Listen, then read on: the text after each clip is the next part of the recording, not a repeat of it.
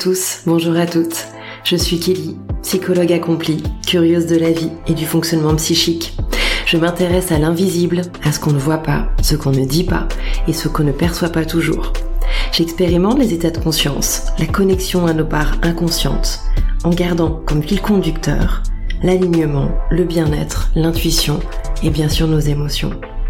Je rêve de partager avec toi mes découvertes, mes expériences patients, les expériences humaines dans leur globalité, tout simplement rendre visible ce qui ne l'est pas et le vivre avec toi. Si l'épisode t'a plu, n'hésite pas à le partager à un ami, à un membre de ta famille, à ton boss, à ton copain, à ta copine, à toute personne qui pourrait adorer le sujet et une personne que ça pourrait peut-être aider. Merci pour ton écoute et à bientôt.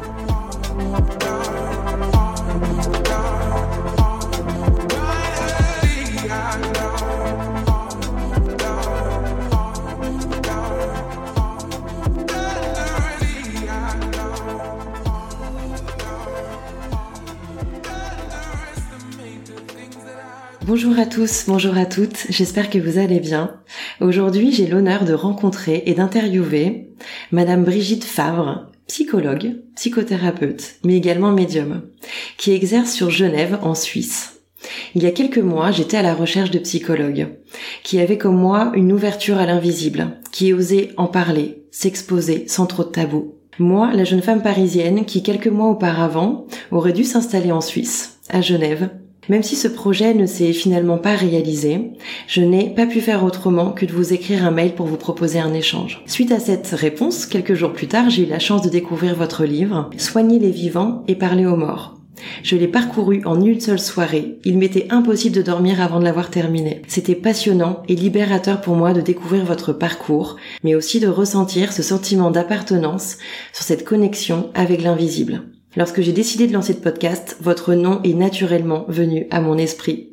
Lorsque j'imaginais quels pourraient être les professionnels de santé qui viendraient partager ce micro avec moi. Déjà pour commencer, j'aimerais vous demander, Brigitte Favre, de vous présenter. Pourriez-vous nous dire quelques mots sur vous? Merci pour cette introduction, Kelly. Vous avez mentionné ma qualité de psychologue, psychothérapeute et médium. Et en fait, il faut savoir qu'avant tout ça, j'ai eu une autre vie. J'ai travaillé pendant plus de 12 ans dans l'administratif. J'ai travaillé dans l'immobilier, l'import-export, la finance. Et la psychothérapie, la psychologie, c'est devenu après. D'accord. J'ai décidé, euh, début trentaine, de reprendre des études en psychologie. Et ça m'a amené, c'est des longues études, hein, parce qu'on fait psychologie, puis finalement je me suis formée en psychothérapie. C'est des longues études qui durent 11 ans pour devenir psychothérapeute. Et j'ai adoré ces études. J'ai adoré apprendre sur l'humain. J'avais l'impression que c'était un cadeau chaque jour, en fait. C'était vraiment, c'était vraiment quelque chose qui, qui me remplissait. Oui, je comprends. Et puis, ben, quand j'ai pu euh, devenir psychothérapeute, j'ai d'abord travaillé en institution, j'ai travaillé en alcoolologie, ça m'a passionné les addictions, et aussi en soins palliatifs. Donc déjà là, mm. le côté décès, accompagnement était déjà avec moi. Et maintenant, je reçois dans mon cabinet des gens qui souffrent euh, de troubles psychologiques variés, je dirais, que ça fait de l'anxiété, de la dépression, mais beaucoup de traumas et des problèmes de deuil. À quel moment finalement euh, la question de la médiumnité vient à vous? Quand j'ai décidé de m'installer comme médium professionnel, ça a été dix ans après euh, avoir ouvert mon cabinet de psychothérapie. C'est jamais un hasard. Hein. En fait, à cette époque-là, j'ai perdu mes parents à, un an d'intervalle. Et pour la première fois de ma vie, j'ai décidé d'aller voir un médium sur conseil d'une amie. La séance a été extrêmement thérapeutique. Cette personne a pu me donner des informations sur mes parents, elle les connaissait pas, évidemment, elle me connaissait pas non plus. Et cette personne m'a donné, m'a décrit mes parents, a pu me donner certains éclairages, euh, leur vie aussi, sur notre relation, qui a beaucoup aidé. Et quand je suis sortie de cette séance, ben, j'ai appelé l'ami, qui était aussi psychothérapeute, et je lui ai dit, écoute, ça, je veux absolument comprendre comment ça fonctionne au niveau professionnel, parce que là, pour moi, ça a été quelque chose de très fort. Eh Et c'est par la suite que j'ai décidé de me former. Assez rapidement, j'ai ouvert une euh, consultation de médium professionnel.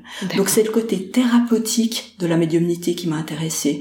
Je dirais, avant de, de rentrer dans ma vie euh, professionnel, la médiumnité a attiré mon œil professionnel. Et oui, et du coup j'imagine que tu allais faire cette consultation euh, chez un médium pour la première fois, c'est pas évident. On le découvre d'ailleurs hein, dans votre livre, euh, vous expliquez que vous faites en sorte de pas donner trop d'informations dans cette consultation, euh, que votre œil critique de psychologue et votre mental aussi hein, se demande si euh, tout ça finalement est, est, est vrai et, ben, c'est vrai que ah, c'est normal de garder son sens critique. Hein. Je dirais qu'il faut le garder. Moi, j'encourage les gens à le garder. Mais le travail d'un médium, c'est justement de donner des informations sur un défunt qui connaît absolument pas, mais des informations qui sont suffisamment précises pour que la personne se dise que c'est pas juste le fruit du hasard. et, oui. Et une fois que cette personne est reconnue par la personne qui consulte, Là, la communication s'établit. La communication veut rien dire si vous pouvez pas reconnaître la personne qui communique. Les messages de mes parents, c'est pas quelque chose que je m'attendais à recevoir comme ça. Ou même la teneur des messages, je m'attendais pas forcément. Vous voyez, moi j'ai été voir une médium en me disant, évidemment on se fait plein d'idées. Oui. Et souvent on est surpris. Et c'est ça aussi qui est fort. Eh oui. Des fois, évidemment, on reconnaît bien son défunt. Il y a des choses très typiques de ce défunt qui sont dites, qui prouvent encore Mm. euh, plus profondément que c'est bien le défunt. Mais il y a aussi des fois des choses un peu surprenantes. Et c'est ça aussi qui, euh, pour moi, m'a fait dire, ben c'est pas possible hein, que ce soit juste le fruit du hasard. Aussi, ben vous êtes psychothérapeute, je le Mm. suis, vous savez bien que dans la formation de psychologie, on fait des statistiques. hein. Et Eh oui. Donc euh, Beaucoup de statistiques. Tout à fait. Donc, on connaît les probabilités. Donc, on a un côté scientifique. Et donc du coup, vous décidez d'aller vous former? Oui. suite à cette euh, séance. Est-ce que vous trouvez facilement où vous former Parce que j'imagine que c'est pas simple. Alors, ça a été assez facile parce que j'ai commencé par la médium qui m'a donné les informations avec laquelle j'ai fait la, séance. Et assez naturellement, je me suis formée euh, au début euh, avec une médium en Suisse. hein. Et ensuite, très vite, j'ai été me former en Angleterre. D'accord. Et l'Angleterre m'a beaucoup beaucoup intéressée parce qu'ils ont vraiment une tradition de médiumnité. En Angleterre, depuis 1901, euh, le spiritualisme, c'est une des religions d'Angleterre. D'accord. Et le spiritualisme, c'est eux qui euh, forment beaucoup de médiums. Et quand vous allez dans une église spiritualiste en Angleterre, ben non seulement vous avez une oration, hein, comme ça se passe dans n'importe quelle église, mais vous pouvez voir des médiums qui travaillent en plateforme, donc ils font de la médiumnité publique. Et les spiritualistes, en fait, pour eux, les médiums, c'est la branche scientifique du spiritualisme. Parce que les médiums, de par le- leurs informations, de par le fait qu'ils peuvent amener des informations précises qui font que une personne dans l'assemblée va reconnaître ce défunt-là, ben, pour les spiritualistes, c'est ça le côté scientifique, c'est ça les preuves qu'il y a une continuité euh, de l'existence après la mort. D'accord. Parce que j'avais la question d'ailleurs aussi, c'est ça. Hein. Souvent, quand je voyais des amis ou des gens, hein, au début, j'ai évidemment, j'ai pas dit que la médiumnité m'habitait, je l'ai bien gardé pour moi. Oui. Et puis à un moment, j'ai décidé de partager ça quand même. Et quand je partageais que j'étais psychothérapeute et psychologue, euh, ce que savaient déjà les gens souvent, et médium, les gens étaient très étonnés. Ça a été aussi pour ça que j'ai écrit un livre, dans le but de partager, dans le but de, de mieux expliquer que c'était la médiumnité, aussi comment moi j'ai évolué pour euh, pour arriver à ça, pour arriver d'endosser un titre et une fonction de médium professionnel. J'avais plein de stéréotypes. Hein. Bien sûr. J'avais des stéréotypes de films. Je sais pas si vous avez vu Ghost Oui. avec Whoopi Goldberg, hein, qui prend cette voix caverneuse, qui change complètement d'apparence, qui fait presque peur. Et puis ben là, voilà, elle, elle parle avec la voix d'un défunt. Et puis moi, je me suis dit, ben un médium, ça va être comme ça. Mais oui, c'est ça, exactement. Tout à On a plein d'idées préconçues. Hein.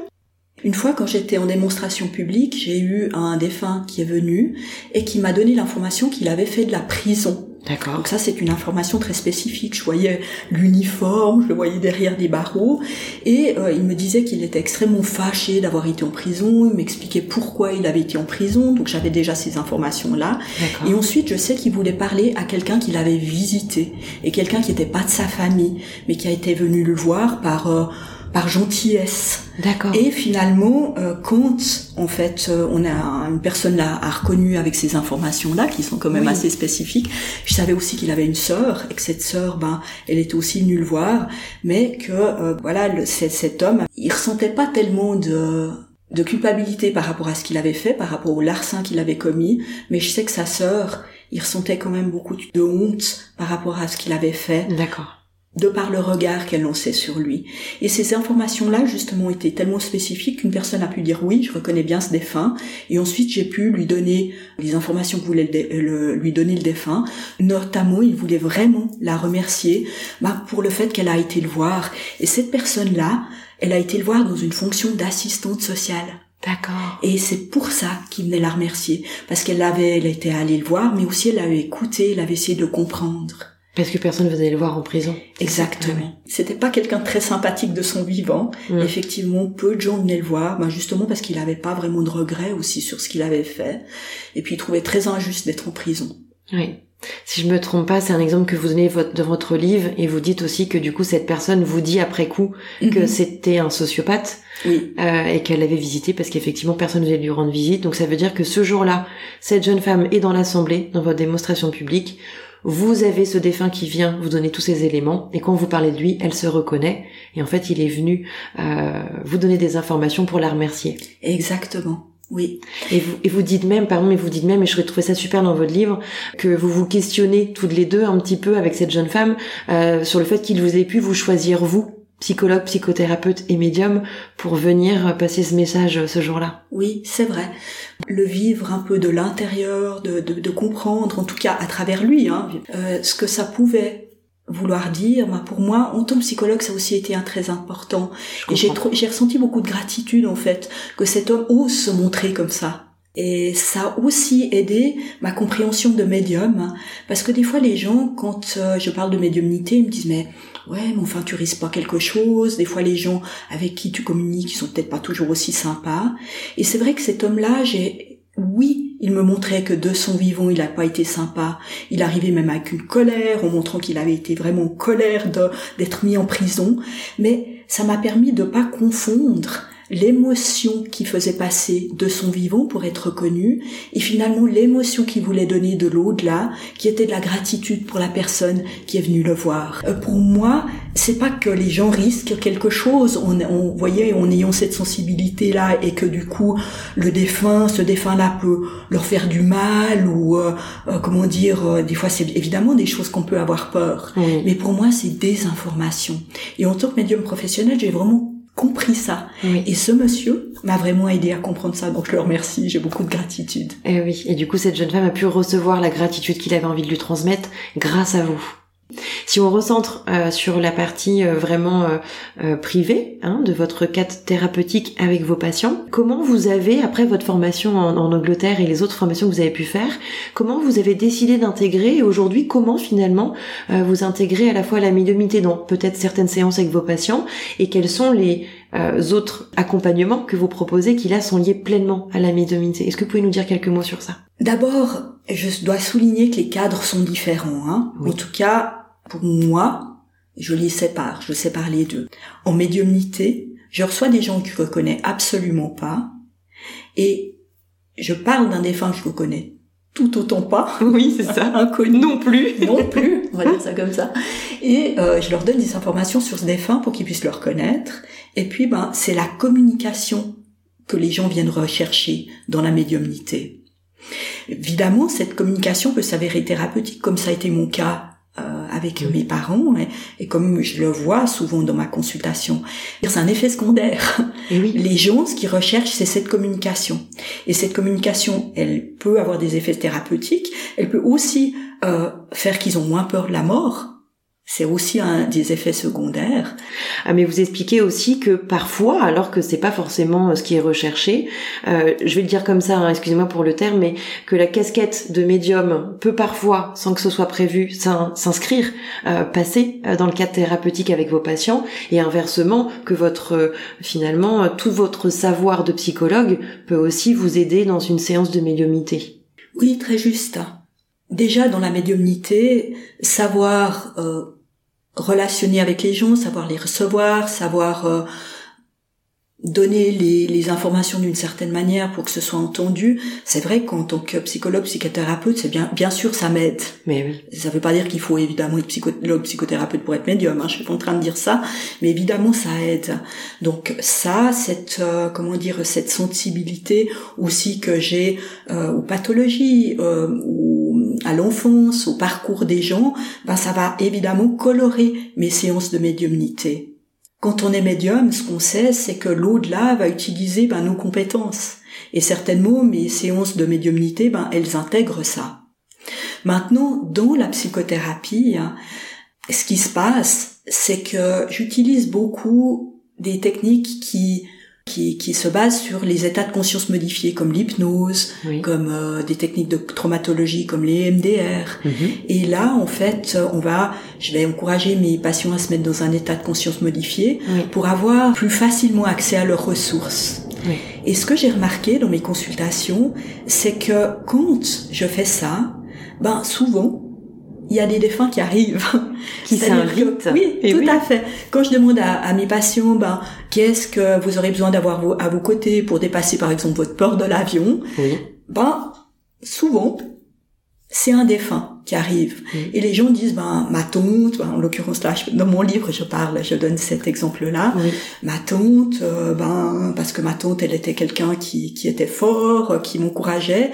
Et les, les, les, gens ressentent, voient cette tante à leur côté. Mm. Et et il y a quelque chose qui se passe. Donc, euh, en tant que, que, que, psychothérapeute, je peux percevoir peut-être encore plus, parce que j'ai aussi un côté euh, évidemment médiumnique, j'ai une casquette de médium, à quel point les défunts peuvent s'avérer être une ressource. Donc quand les gens mentionnent un défunt, ben évidemment je l'accueille à bras ouverts et je l'intègre dans la thérapie, dans, dans la démarche de ce qu'on est en train de faire. Et oui, j'imagine qu'il peut y avoir deux cas de figure. Euh, on en parlera tout à l'heure du coup sur la formation à la communication induite après la mort, mais euh, j'imagine qu'il peut y avoir deux cas de figure. Je le vois aussi un petit peu au cabinet par les séances de MDR notamment. Euh, j'imagine qu'il y a la ressource que la personne mobilise en imaginant que si ma tante était à mes côtés, ça serait une véritable ressource. Et finalement, un autre cas de figure où là c'est réellement un défunt, c'est-à-dire que c'est réellement la tante euh, qui, qui vient en termes de ressources dans la séance. Je sais pas ce que vous en pensez. Alors moi en tant que médium, si je mets ma casquette de médium, je dirais que c'est toujours le défunt qui vient. Et oui. Maintenant, certains patients le ressentent vraiment. C'est-à-dire que certains patients vont me dire ah, j'avais vraiment l'impression qu'elle était à côté, j'entendais sa voix. Les gens disent ça aussi. D'accord. En tant que psychologue, psychothérapeute, je vais vraiment ouvrir et je vais pas définir l'expérience pour le patient. Eh parce que ça, c'est ma casquette.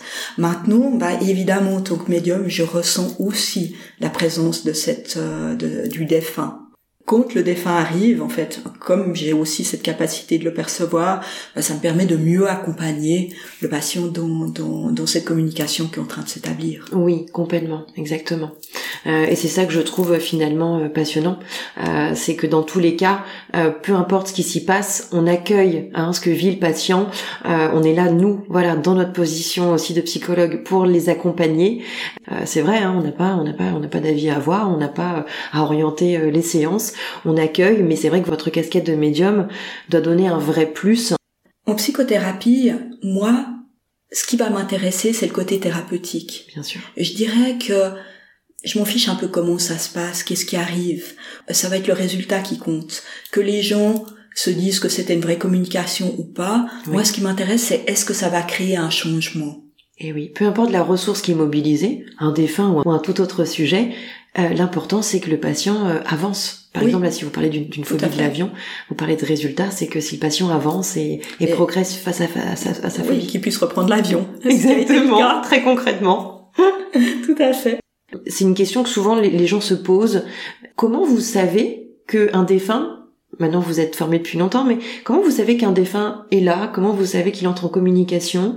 Euh, À quoi vous le percevez? À quoi vous le savez? Alors, la médiumnité, c'est un peu comme les sens extérieurs, hein, les cinq sens, mais c'est intérieur. C'est-à-dire qu'on va pouvoir ressentir un défunt. Je peux pas vraiment vous expliquer comment on le ressent, mais on peut sentir ben qu'une personne est là, c'est une personne grande, une personne petite, une énergie masculine, féminine, donc on peut ressentir les choses. On peut aussi voir de l'intérieur, un peu comme si on avait un œil intérieur, des images qui viennent. On peut aussi entendre. Euh, c'est pas tout à fait comme si euh, on s'entend là, euh, on se parle, mais c'est comme une voix intérieure. Hein, c'est une perception différente, bien sûr. Tout à fait. Et puis, ben, on peut aussi savoir, un peu, on appelle ça le clair savoir. On sait. On sait. On sait que c'est une grand-mère, par exemple, qui est là. Et puis, ben, le médium, évidemment, il doit donner des informations précises pour prouver, comme je vous l'ai déjà dit, hein, je, le, je peux que le répéter, que euh, c'est une personne et puis que cette personne soit reconnue. Donc le simple fait d'avoir des informations sur quelqu'un ben, nous, nous prouve qu'on a quelqu'un avec soi. Et oui. Et justement, vous le précisez bien et vous insistez dans votre livre en disant que euh, pour peut-être différencier euh, un vrai médium professionnel euh, d'un médium peut-être qui voilà, euh, vous dites que c'est très important que au départ de ne pas donner d'informations quand on a ce type de consultation et de laisser le médium bien donner les détails de la personne pour être sûr euh, bah, que la connexion, la communication est bien en train de s'établir. Exactement. En tout cas, c'est comme ça que je travaille. Moi, je travaille à l'aveugle, c'est-à-dire que euh, quand quelqu'un vient me voir, je veux rien savoir sur la personne ou rien savoir sur ses défunts. D'autres médiums peuvent travailler autrement, certains sur photo. Alors évidemment, ça vous donne déjà une idée. Hein. Même si c'est une photo, le médium doit vous donner des informations qui vont au-delà de la photo sur le défunt avant d'établir la communication. Et eh oui. Et là, on sait qu'on est dans un cadre euh, qui est euh, tout à fait correct, en tout cas. Tout à fait je vous l'ai expliqué, moi j'ai lancé le, podcast parce que j'avais un vrai, euh, un vrai souhait de partage, de transmission et d'échange aussi avec d'autres professionnels. Est-ce que vous pouvez nous dire peut-être en quelques mots qu'est-ce qui vous a donné envie d'écrire votre livre? Si j'ai écrit mon livre euh, Soigner les vivants et parler aux morts, c'était dans un but de partage. Donc déjà, je voulais témoigner mm. euh, en tant que psychologue, psychothérapeute et médium de mes deux métiers. Donc je voulais vraiment partager ça. Mais ça a été aussi pour anticiper justement ces questions, hein, euh, quand je me, je me présentais comme psychologue, psychothérapeute et médium, les gens étaient vraiment toujours étonnés. Ou voir, il y avait des fois une petite euh, surprise ou des fois un peu réprobation que je sentais. Et j'ai vraiment voulu présenter la médiumnité avec des mots simples, expliquer ce que c'était, pour que les gens comprennent. Eh oui. Pour euh, un peu sortir de ces, ces stéréotypes. Je vous ai dit que moi je me suis formée en médiumnité hein, pour devenir médium professionnelle, mais en fait la médiumnité elle m'habitait depuis longtemps. Et oui. Et j'avais pas compris. J'avais pas compris justement parce que moi-même j'avais des stéréotypes sur les médiums. Je considérais que c'était des gens bizarres. euh, je, je, les voyais, j'imaginais qu'ils avaient une boule de cristal, qu'ils se transformaient complètement quand ils donnaient des messages. Donc pour moi, c'était pas moi.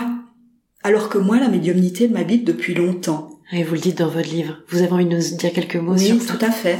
Alors ce que je dis pas dans mon livre, c'est que la première fois que ça m'est arrivé, en fait, j'avais 8 ans. D'accord. Et quand j'ai eu 8 ans, j'ai perdu mon grand-père paternel. Mon grand-père paternel, c'était vraiment mon soleil. Euh, je suis toujours un peu émotionnée quand je parle de lui parce que c'était vraiment une personne qui faisait tout pour me faire plaisir. Il venait me chercher, il m'emmenait toute la journée, et j'adorais les animaux, il me montrait des animaux de ferme. J'étais comme une petite princesse avec mon, mon grand-père. Et quand il a disparu, Évidemment, ben j'ai eu le cœur brisé. Je me souviens que j'ai vu son corps. Hein, il était exposé euh, chez lui, donc j'avais vu son corps. Je m'en souviens encore. Et puis par la suite, j'ai eu moins de tristesse. Et pourquoi j'ai eu moins de tristesse? C'est parce que mon grand-père est vraiment venu me voir. Il venait dans ma chambre, il venait, je le voyais vraiment à l'époque, je voyais comme, presque comme je vous vois, et, et il venait, il venait me parler, il venait me soutenir, il venait être là pour moi. Évidemment, ça m'a beaucoup aidé parce que c'était pas toujours facile. Hein. Et euh, et puis ben, mais il y avait quelque chose de très naturel. À huit ans, j'ai pas du tout compris que c'était de la communication avec un défunt. Je savais que mon grand-père était décédé, et puis en même temps, je lui parlais, mais j'arrivais pas mettre, euh, comment dire, expliquer, faire le lien entre les deux. Ce que je sais, c'est que j'en ai pas parlé autour de moi, donc il y avait quand même quelque chose en moi qui, visiblement, considérait que c'était pas partageable. Et oui. C'est beaucoup plus tard que j'ai compris que c'était de la médiumnité. Par la suite, j'ai donné des messages quand j'étais plus âgée, des adultes, à des gens. Euh, même là, j'ai pas compris que c'était de la médiumnité. Vous voyez, ça, ça peut paraître très étonnant aujourd'hui, mais j'ai dû me former en médiumnité pour comprendre que ce que je faisais avant était de la médiumnité.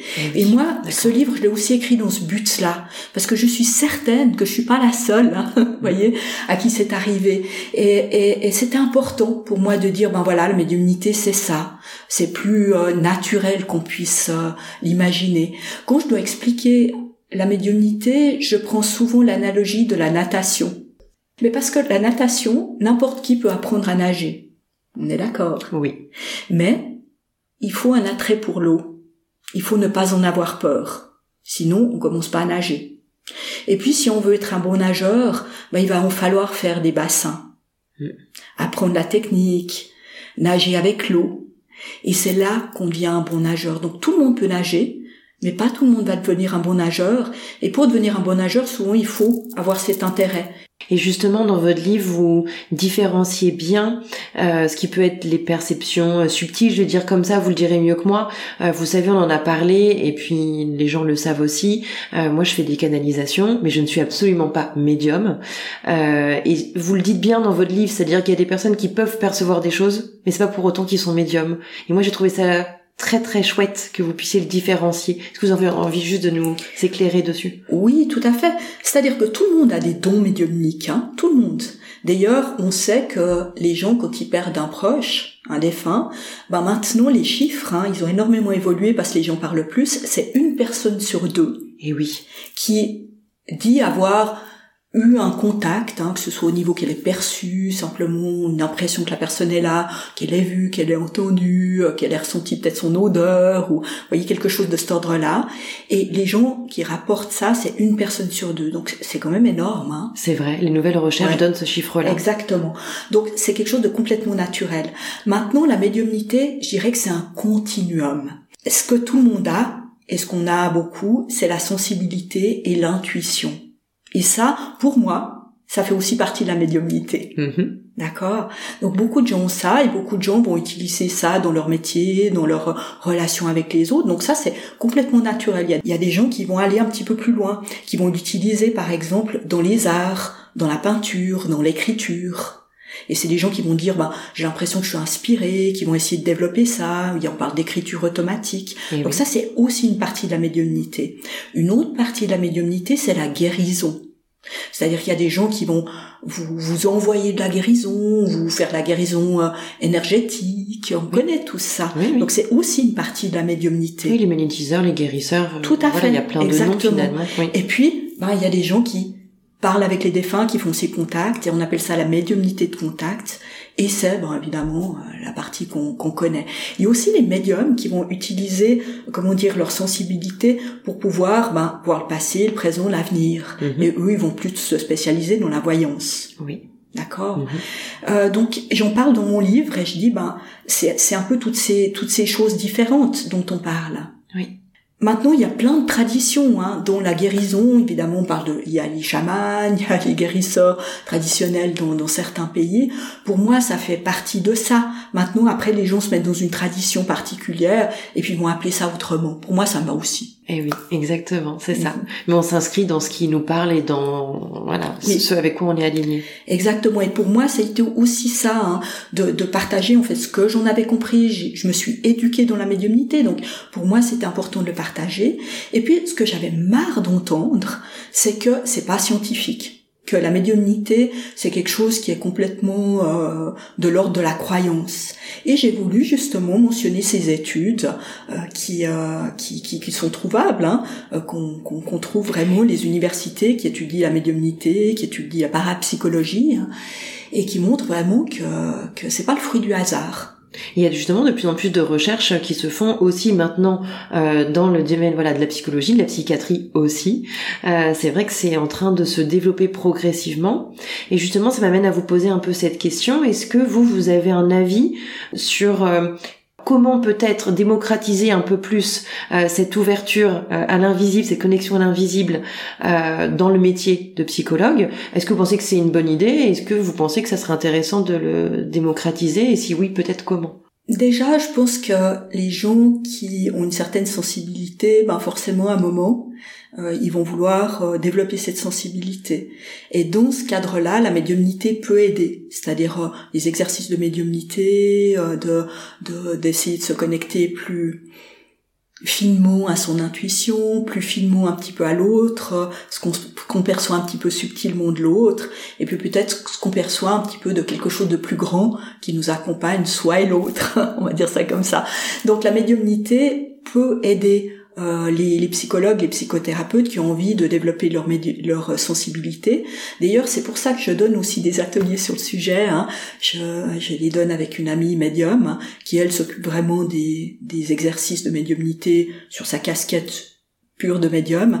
Et moi, je, j'alimente avec des exercices de psychothérapie qui sont euh, pour pour mieux s'ancrer, pour mieux se connecter à soi, euh, pour euh, comment dire se protéger aussi, pas de protéger, mais mais je dirais que de soigner cette relation à l'autre. Voilà, c'est pas se protéger, mais c'est soigner cette relation à l'autre. Et puis, ben comment est-ce qu'on fait quand on a cette sensibilité un plus grand Comment est-ce qu'on peut rester ben ancré droit dans ses bottes? En fait, c'est ça l'idée. Quand j'ai écrit mon livre j'avais une peur. C'est celle d'être critiquée par mes pères. Je me suis dit, j'écris ce livre, je vais être mise au pilori. c'est vraiment comme ça. je suis la même que vous en sortant le podcast, donc je vous comprends parfaitement. Et puis, vous serez peut-être pas si étonné, Kelly, euh, de savoir que c'est un peu le contraire qui s'est passé. Euh, des gens m'ont écrit en me disant ben, qu'ils avaient trouvé ça intéressant contente. Hein. Et puis aussi, ils ont osé partager que dans leur consultation, ils avaient déjà certains ressentis. Ils avaient aussi, eux, observé ce que moi j'observais. Et ils étaient contents parce que ça mettait des mots sur euh, ce qu'ils percevaient. Et c'est pour ça que j'ai écrit ce livre. Ça a été non seulement pour le, grand public, mais aussi pour les professionnels. Et démocratiser pour moi, c'est en parler. Donc votre émission, mmh. mon livre, euh, mes ateliers, ce que vous faites vous aussi sur Paris, évidemment, ben ça, ça aide les gens à mieux comprendre. Euh, plus des gens qui euh, sont crédibles, euh, qui qui présentent les choses de manière entendable. J'ai écouté vos podcasts, hein, j'aime bien parce que vous présentez des choses qui sont qui que, que, que beaucoup de gens peuvent comprendre. Ben plus on présente les choses comme ça, ben plus les gens peuvent entendre ou bien se poser la question ou bien bon se dire que finalement ça ça les intéresse pas, on s'en fiche. Mais l'idée c'est d'en parler. Vous voyez, pas comme présentant une vérité, mais présentant comme euh, ben expliquer quelque chose. Et moi, c'est ce que je voulais faire dans mon livre. Et je partage pleinement, c'est exactement euh, ce que je dis dans le premier épisode du podcast, c'est que je j'ai aucune vérité, euh, je partage ce qui me traverse, euh, et, et, puis voilà, ça permet juste d'informer, euh, peut-être de faire des déclics, de, de déclencher des, des réflexions. J'ai vécu la même chose que vous avec le lancement du podcast, mais pas que. Quand j'ai commencé à faire mes formations, un peu dans l'ombre, avant même euh, d'amener cette connexion avec l'invisible dans mon cadre professionnel, j'ai commencé à en parler avec des amis ou des personnes dans mon entourage qui étaient psychologues parce que j'étais comme vous, j'avais peur. Je me dis, mais oulala, je vais aller un petit peu tester le regard de mes confrères et de mes consoeurs pour savoir déjà comment ils réagissent un petit peu comme ça en off. Et j'ai eu la même surprise que vous. La majorité déjà n'était pas choquée, n'était pas euh, en rejet de ça, mais à l'inverse, la majorité m'ont dit bah tu sais moi aussi. Moi aussi je crois que je perçois des choses, je crois que j'ai une intuition qui n'est pas que de l'intuition et c'est génial de pouvoir en parler avec toi parce que bah, je me sens un petit peu seule avec ça. Et, c'est là que je me suis dit, ok, le podcast, ça fait trop longtemps qu'il est euh, euh, dans les tuyaux, il faut vraiment que je le lance parce que euh, il faut que je dépasse cette peur. Et donc j'ai fait comme vous, je l'ai lancé le, podcast, j'ai lancé mes accompagnements et j'ai beaucoup, beaucoup de témoignages, de messages de personnes qui viennent me dire, ah ça fait du bien, une personne qui en parle, ça fait du bien, je me sens un peu moins seule. Et c'est ce que j'ai ressenti, ce sentiment d'appartenance, je le disais en introduction, ce sentiment d'appartenance que j'ai vraiment ressenti en lisant votre livre. Et c'est une vraie, je pense, euh, difficulté, un vrai challenge pour nous de garder le cadre thérapeutique qu'on a avec nos patients, tout en ayant cette connexion avec l'invisible, de trouver toujours le bon euh, juste milieu, le bon positionnement. Quand on disait qu'on peut percevoir, avoir des intuitions euh, sur peut-être hein, ce que notre patient peut soit ressentir, soit des choses qu'il a pu peut-être vivre, on peut parfois avoir des informations complémentaires. Et là est la question de se dire comment nous, là, on accompagne notre patient avec ça. Notre rôle est vraiment de de rester à notre place malgré ces informations parce que c'est notre patient qui doit faire le process. Vous l'avez très bien dit tout à l'heure et voilà, j'en parle parce que je trouve que c'est précieux ce que vous m'avez transmis aussi. C'est à nos patients, notre patient de faire le processus dans son cadre thérapeutique euh, face à sa problématique. Finalement, le plus important, euh, c'est de laisser le temps au patient de rentrer dans le processus, même si il l'a compris euh, peut-être le chemin qu'il pouvait prendre, le psychique, et pas que, mais le psychique du patient peut avoir besoin de temps. Il y a toujours des bénéfices aussi à ne pas investir un sujet, ne pas l'investir tout de suite, euh, ou alors de l'investir à son rythme. Et est-ce que vous pouvez rebondir sur ça? Parce que j'ai vraiment apprécié notre échange en off tout à l'heure. Moi, il y a certaines personnes qui viennent me consulter comme psychothérapeute parce qu'ils savent que je suis médium aussi soit qu'ils ont fait une séance avec moi, soit qu'ils ont entendu parler de ça. Et puis pour certains, ils viennent, ils me disent, ben, voyez, avec vous, ça va aller plus vite. Hein. Vous allez me dire euh, euh ce que ce qui se passe en moi, et puis, euh, ben du coup, euh, on va faire une thérapie express. Mm-hmm. Alors, j'adorerais que ce soit le cas ce qui se passe en fait, c'est que oui, ben, évidemment, je peux leur retourner certaines choses, mes ressentis, toujours comme des questions, bien évidemment, comme une interrogation. Hein, c'est pas une prise de pouvoir, mais en même temps, le processus psychothérapeutique, il a son propre temps. Et ça, c'est important de le respecter. Et aussi de savoir que, ben, quand on est patient, on a tout à fait le droit aussi d'aller jusqu'où on veut bien aller. hein et euh, si on veut euh, soigner quelque chose, on n'a peut-être pas envie de tout soigner ou on est bien un moment avec ça, puis peut-être que ça, ça, suffira. Et vraiment, notre notre rôle, c'est ça. Sinon, ben, vous allez voir un voyant qui va vous dire, ben, voilà, vous allez faire ça, euh, vous allez, et, et c'est pas notre rôle. Notre rôle, il est vraiment d'accompagner, d'utiliser notre sensibilité pour être à côté, pour accompagner, pour donner des fois des retours, euh, pour euh, pour que la personne peut peut-être un peu se sentir mieux compris. Mhm. Mais c'est ça, et ça doit être ça. Eh oui. Et le changement, euh, acter le changement euh, ou acter un mouvement euh, n'est pas obligatoire. Et il peut des fois avoir une partie de nous qui va fantasmer ce changement et une autre partie de nous qui sera pas encore prêt. Et enfin voilà, je trouve que c'est un message important à passer mhm. aussi aux gens qui nous écoutent. Tout à fait. Oui, merci. merci Kelly. J'évoque dans le deuxième épisode euh, du podcast que du coup vous avez euh, gentiment écouté, euh, j'évoque la manière dont il y a un peu deux courants en lien avec la notion de conscience. Il y a plutôt le courant matérialiste qui part du principe qu'il y a principalement ou exclusivement que la matière et que la conscience est créée par notre cerveau. Et puis il y a le courant post-matérialiste qui, à l'inverse, va plutôt énoncer le fait que notre conscience passe par notre cerveau, mais n'est pas créé par lui. C'est comme si c'était plutôt un récepteur de conscience. Euh, moi, je l'ai dit très clairement, je tends beaucoup plus euh, depuis quelque temps sur euh, ce deuxième courant post-matérialiste. Je l'ai également lu dans votre livre et du coup, j'avais envie de vous donner un petit peu la, la parole sur ce sujet-là. Je crois qu'aujourd'hui, l'idée que la conscience est, que c'est le fruit de notre cerveau uniquement, ça tient plus du tout. On le sait et ce qui corrobore ça beaucoup, hein, c'est les expériences de mort imminente eh que les gens euh, rapportent, hein, des gens qui ont été euh, vraiment en mort clinique et qui euh, reviennent, hein, soit qu'ils étaient dans un service de soins intensifs, voilà, on les a ressuscités d'une certaine manière, et qui viennent et qui racontent qu'ils ont vu des choses que les gens peuvent valider autour d'eux, hein, qui, qui évidemment ils ne pouvaient pas voir parce qu'ils avaient les yeux fermés, ils étaient sur un lit ou ils mm. étaient coincés dans une voiture, ou ils peuvent vraiment donner des informations et on voit bien que ben, la conscience n'est pas uniquement dans le cerveau.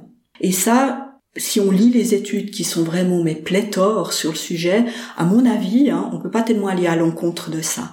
Maintenant, on a envie, voyez, il faut encore vouloir lire les études et, s'intéresser sur le sujet, évidemment. Donc moi, je vais avoir cette position-là qui est évidemment la même que vous. Euh, une analogie que beaucoup de gens utilisent, hein, c'est que ben notre cerveau serait un peu comme euh, un poste de radio. Exactement. Et puis que euh, si on commence à confondre le poste de radio avec les ondes, on sait bien que la télévision avec euh, ce qu'il y a dans le poste, eh ben, c'est évident que ça, on, fait un amalgame. Donc c'est c'est un peu pareil pour ça. Évidemment, la communication avec les défunts, ben elle prouve ça aussi. Oui. Il y a il y a quelque chose de nous qui continue après après euh, la mort, après la mort du corps physique. Et vous savez, Kelly, moi j'aime bien que ça reste un mystère. Mm. Parce que quand j'arriverai dans l'au-delà, bah, j'ai envie d'être étonnée encore. Et oui, d'être surprise positivement. Tout à fait. Et de découvrir. De découvrir, exactement. Eh oui. Je rebondis euh, par rapport à ce que vous venez de dire sur justement la formation que je fais ce week-end, Mhm. euh, qui du coup s'appelle, alors moi je le dis SIAM, vous vous dites IADC, voilà les deux peuvent être tout à fait utilisés. Euh, SIAM du coup c'est la communication induite après la mort. C'est une formation euh, du coup qui permet de travailler le processus de deuil d'une manière un petit peu différente. C'est grâce à euh, vous et à grâce à la lecture de votre livre que je vais me former et j'en suis vraiment euh, très très heureuse. Est-ce que vous pouvez nous dire quelques mots sur cette euh, formation, sur cette thérapie et aussi comment vous vous l'utilisez euh, au sein de votre cabinet? Tout à fait.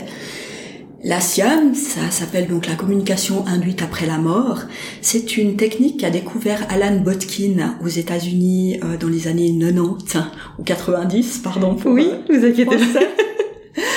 Et euh, il a découvert ça en fait parce qu'Alan Botkin était psychothérapeute. Il travaillait beaucoup avec les vétérans du Vietnam. Il travaillait déjà d'ailleurs dans un centre qui recevait que des, des, vétérans du Vietnam. Et il, euh, bah, évidemment, il travaillait les traumas avec cette population. hein. Donc il utilisait les MDR, qui est une technique de traumatologie, hein, pour les aider à réduire la souffrance de leur trauma. Eh oui. Et Alan Botkin, alors qu'il travaillait avec euh, un, vétéran du Vietnam, qui s'appelait Sam, il, le cite dans son livre, et euh, Sam, en fait, ce qui s'était passé, c'est que il avait, durant son temps au Vietnam, pris sous son aile une jeune Vietnamienne. Cette jeune Vietnamienne avait été tuée, euh, il avait vu son, son cadavre déchiqueté sous ses yeux, et ça hantait Sam depuis une vingtaine d'années. D'accord. Et quand euh, Alan Botkin a travaillé avec Sam, à un certain moment, quand euh, il a remis sur le trauma, parce que c'est ça en fait, avec les MDR, vous retournez sur le trauma pour le désensibiliser, Exactement. Sam a dit à un certain moment qu'il voyait cette jeune vietnamienne sous une forme adulte, qui le remerciait pour tout ce qu'il avait fait pour euh, pour le pour euh, pour elle, et que pour lui, euh, et quand il est euh, quand il a retourné ça à Botkin, il a dit mais pour moi elle était vraiment là. Et puis surtout, il disait que ça était quelque chose qui, qui avait été mais qui il soulignait le côté très thérapeutique, que vraiment ça avait changé son idée, que maintenant il se sentait mieux, que maintenant il pouvait vivre avec ça, et etc. Ça a dû changer son idée de la mort aussi, j'imagine. J'imagine. En Mm. tout cas, en tout cas, il y a eu quelque chose de, de très thérapeutique. Et Botkin, quand il a bah, eu cette expérience-là avec ce patient, ben, il a développé un protocole justement pour reproduire ça.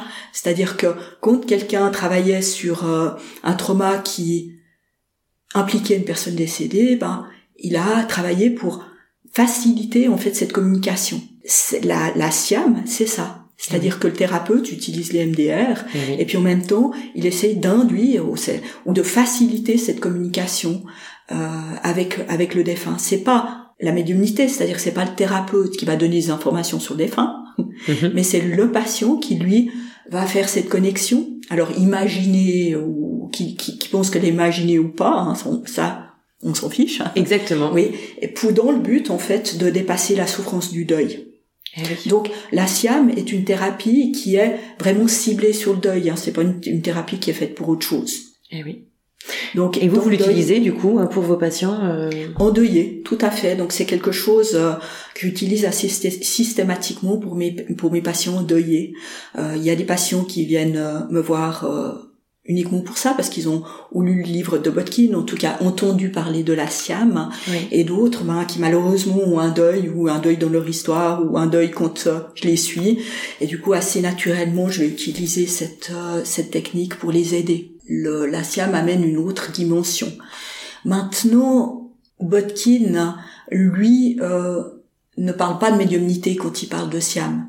Oui. Et, et, et- c'est important, je crois, d'une certaine manière, parce que c'est vraiment au patient de, défi- de, de lui mettre un mot sur euh, son expérience. Est-ce que lui pense que c'était une vraie communication ou pas? Et vraiment, en tant que psychologue, psychothérapeute, ben, ça va vous être d'une certaine manière égal. L'essentiel, c'est le résultat. Complètement. D'accord? Maintenant, pour moi, évidemment, en tant que médium, pour moi, il se produit de la médiumnité. Et, et je vais vous dire pourquoi. Parce que ce que j'ai remarqué dans mes séances SIAM, euh, c'est que des fois, les gens sont surpris. C'est-à-dire que quand il y a la communication s'établit, il y a des choses qui leur viennent qu'ils n'auraient pas imaginé ou pas pensé ça comme ça. Donc c'est pas leur mental qui crée ça. Évidemment, moi, je le ressens en même temps. Donc euh, voilà, euh, il y a aussi ça. Complètement. Merci pour euh, ce partage. Tout à l'heure, vous nous avez parlé donc des démonstrations publiques que vous faisiez, mais aussi des ateliers. Est-ce que vous avez envie d'en dire un peu plus, peut-être, sur les ateliers que vous proposez ou pas? Bien sûr. Alors les ateliers que je propose, c'est beaucoup dans l'idée que les gens puissent travailler leur sensibilité. Et ce qui m'intéresse de partager, c'est ben, comment faire au mieux avec sa sensibilité. Évidemment que ça peut être un atout. Ça peut être un atout dans la connexion à son intuition, mm. la connexion à l'autre, la, la, connexion à quelque chose de plus subtil. Donc mes ateliers portent beaucoup là-dessus. Et ils portent aussi à comment prendre soin de cette sensibilité. Parce que j'ai des fois remarqué dans les écoles de médiumnité, c'est que les gens, ben, ils sont extrêmement sensibles, mais en fait, des fois je les ça les ça leur fait souffrir des fois euh, ils savent pas comment des, des fois ça leur amène un petit peu plus de difficultés dans leur vie on va dire ça comme ça hein. Des fois la sensibilité ça peut être aussi ben, une sensibilité au monde et ça devient plus compliqué. Donc moi j'ai eu envie de dire mais non ça peut être un atout. Et puis la psychologie il y a certains outils qui peuvent vraiment aider hein, à, à gérer cette sensibilité. Et utiliser cette, euh, cette sensibilité pour mieux se connecter, ben ça peut aussi donner un sens à cette sensibilité. C'est pour ça que ces ateliers, je les fais avec une collègue médium hein, et j'aime bien, on, travaille bien ensemble et, elle amène vraiment les exercices de médiumnité et moi j'amène ben, le, côté euh, psy mais aussi le côté psy qui utilise certains outils qui font pas qu'appel à la psychothérapie mais aussi à cette sensibilité et à ce monde qui nous entoure. Oui. Parce que finalement, la médiumnité, ben, qu'est-ce que ça implique? Qu'est-ce que ça veut dire? Ben pour moi, ça implique, ben, il faut pas attendre d'être dans l'au-delà pour faire des choses importante pour dire aux autres qu'on les aime. Hein.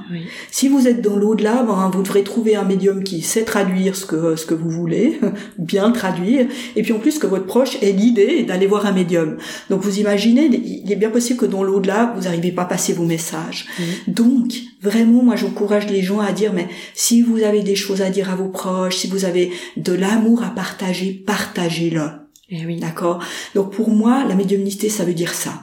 En plus, ben, il me semble hein, que ce monde du subtil, ce que soulignent les défunts souvent qui, qui viennent communiquer à, leurs proches, ils soulignent les actes de gentillesse, ils soulignent les paroles, les actes de gentillesse, tout ce qui a été. Donc pour moi, ça montre à quel point chaque acte de gentillesse compte. Eh oui et puis de s'en souvenir simplement et pas de se museler ou si on a envie d'être gentil ben oser. Oser être c'est pas de la vulnérabilité c'est pas de simplement oser être soi. Et aussi la médiumnité pour moi c'était un chemin de développement. La psychothérapie évidemment l'est hein.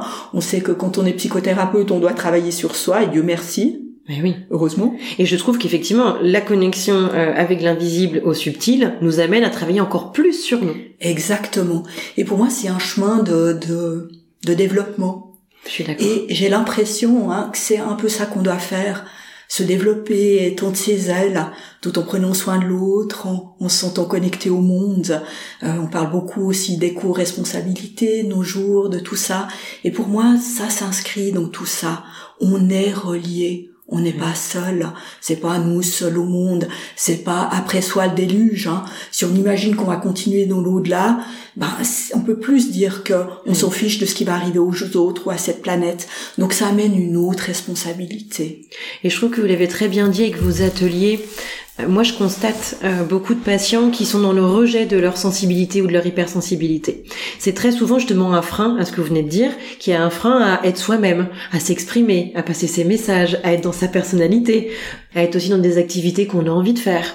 Et c'est vrai que cette sensibilité, cette hypersensibilité peut très rapidement devenir un frein. Et je trouve que notre rôle, c'est aussi, indépendamment là du coup de la connexion au subtil, c'est aider nos patients à s'accepter tels qu'ils sont, c'est les aider à travailler sur leurs blessures euh, personnel, émotionnel, euh, pour euh, réussir à être eux-mêmes dans cette vie-là. Mhm. Exactement. je vous remercie du message que vous venez de passer parce que j'allais finalement pratiquement vous, vous demander est-ce que vous avez un message, un peu un mantra, une philosophie de vie à partager et j'ai l'impression que vous venez de le faire finalement. Donc merci beaucoup. Merci à vous Kelly. Oui, merci beaucoup euh, Brigitte de m'avoir reçu. Euh, je suis sûre que cet épisode va être hyper hyper riche pour les auditeurs et les auditrices. Merci beaucoup. Moi je vous dis à très bientôt. On se retrouve très vite pour des prochains épisodes solo mais aussi d'interviews et de méditation. En tout cas, prenez bien soin de vous. Merci Kelly. À bientôt. À bientôt.